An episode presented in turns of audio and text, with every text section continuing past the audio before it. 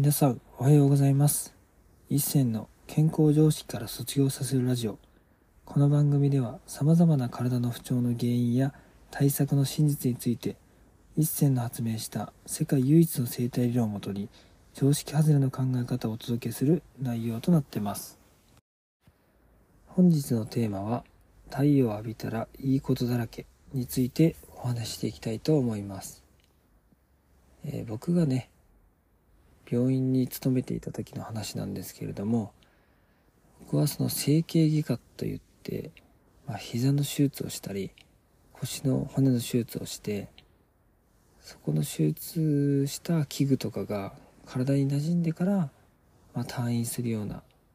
そこの入院中のリハビリを僕はね担当していたんですけれどもやっぱりね骨を切ってるわけなんで、まあ、骨を強くするために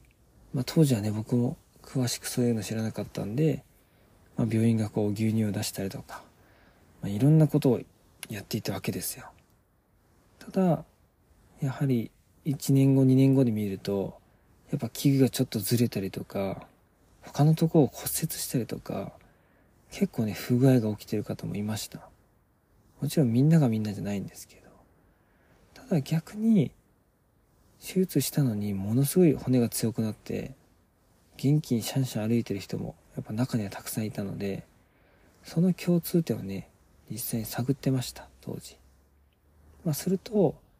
基本的にですねあのまずまあリハビリをして最初は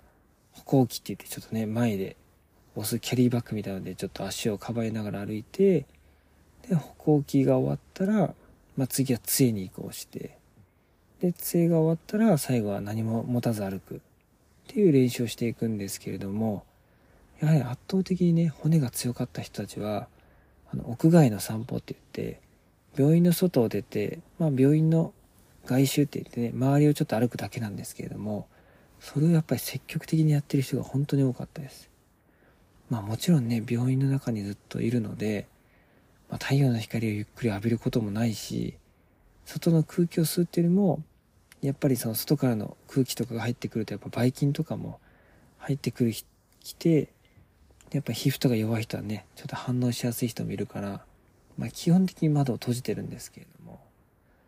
ただやはりそういう時にやっぱリハビリのねたった20分のうちの、まあ、歩くのって5分か6分ぐらいですけどその56分の間に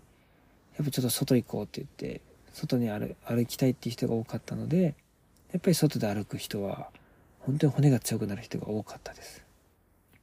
だからよくなんかサプリとかで、まあ、骨をね強くするためにビタミン D だとかその骨粗鬆症を良くするためには、まあ、こういう薬とか注射を打った方がいいよって言うんですけれども、そもそも骨を強くするために大事な要素って2つだけって言われててもちろん栄養は大前提で必要だと思うし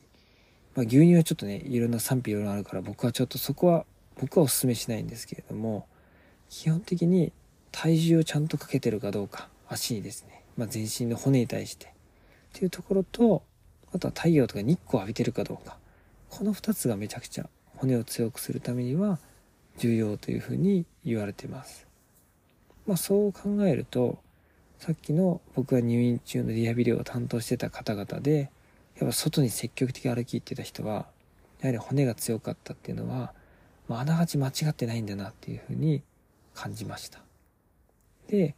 骨が強いってことは、体の中心である軸、まあ、骨って一番体の奥にあるので、そこが強いと、まあ、いい意味でブレないんですよね、自分の人生が。なので、ああ、なんか私これがしたいけど、ああ、これはしたくないし、みたいな、もう何したらいいかわかんないとか、ちょっと自分の心とか体がなんかブレてるなっていう風にもし感じたらとりあえずこのラジオね8時半から一応いつも流してるのでまあラジオ聴きながらちょっと朝日浴びてみるのもありだしお昼休みの休憩時間まあご飯をオフィスで食べるんじゃなくて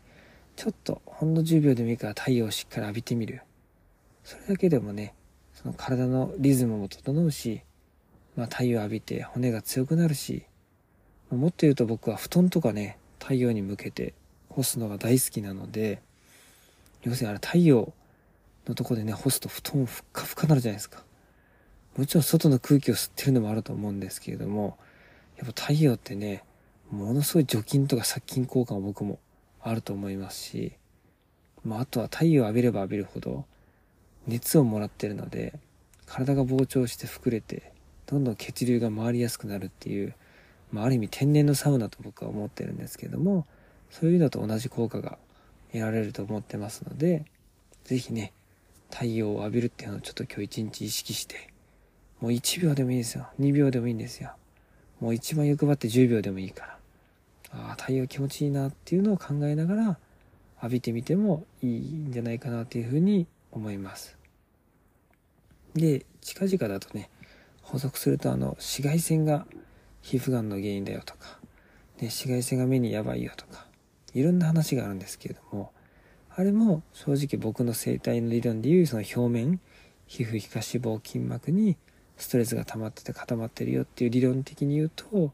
あそこが硬くて精神的ストレス物理的ストレスで硬くなってるとその太陽ってエネルギーがやっぱ強すぎるので受け止めきれなくなってもともとのストレスをこうあぶり出されて皮膚とかに影響出てるって人が多いです。だから一概に太陽浴びたら紫外線でっていう話ではなくて体とか表面の皮膚にダメージを浴びてる人が太陽を浴びると紫外線の影響で、まあ、そういうのは出やすいようが本当なので、ね、ストレスがない生活とかなるべくストレスをね除去して自分らしく生きてる人はどんどん太陽を浴びた方がいいので僕もガンガン太陽を浴びに行ってます。はい。是非皆さんも今日ちょっとそれ一日意識して太陽と友達になってみてください。本日も最後まで聞いていただきありがとうございました。もし面白かったらポッドキャストの登録とコメントなどもいただけるとすごく励みになります。お知り合いの方にもこのラジオを紹介していただけるとすっごく嬉しいです。皆さんにとって健康へ楽しい一日になりますように、えー、今日は東京で4人生体が入っており全員新しい方なので皆さんとお会いできることを楽しみにしています。